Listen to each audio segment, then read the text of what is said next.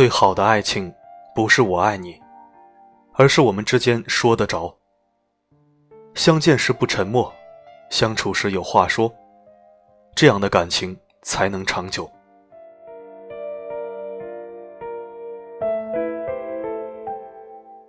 人生这么长，总要有一个能聊得来的伴。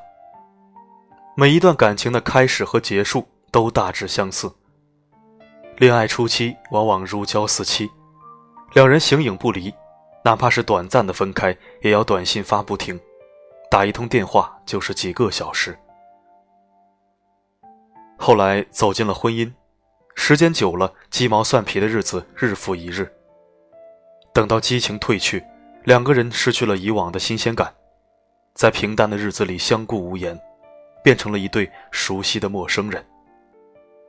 人生这么长，若没有一个聊得来的伴，躲得过四下无人的街，又怎能挨得过一个个漫漫长夜？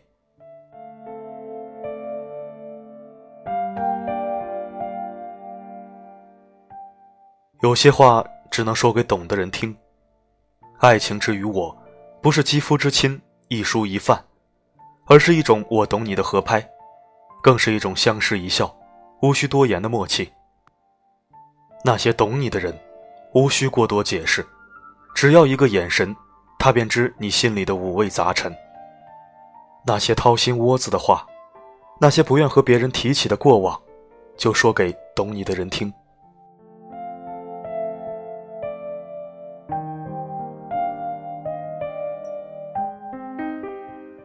日子过的是以后，不是以前。就像电影一句顶一万句。剧中的牛爱国因为和妻子说得着，领了证。那时他们的感情多好啊，两个人甜蜜恩爱，每天都有说不完的话。讽刺的是，十几年后过够了里里外外的婚姻生活，两个人却因为没有话说而感情破裂，妻子出轨。这是一个家庭的悲哀，也是无数家庭存在的真实问题。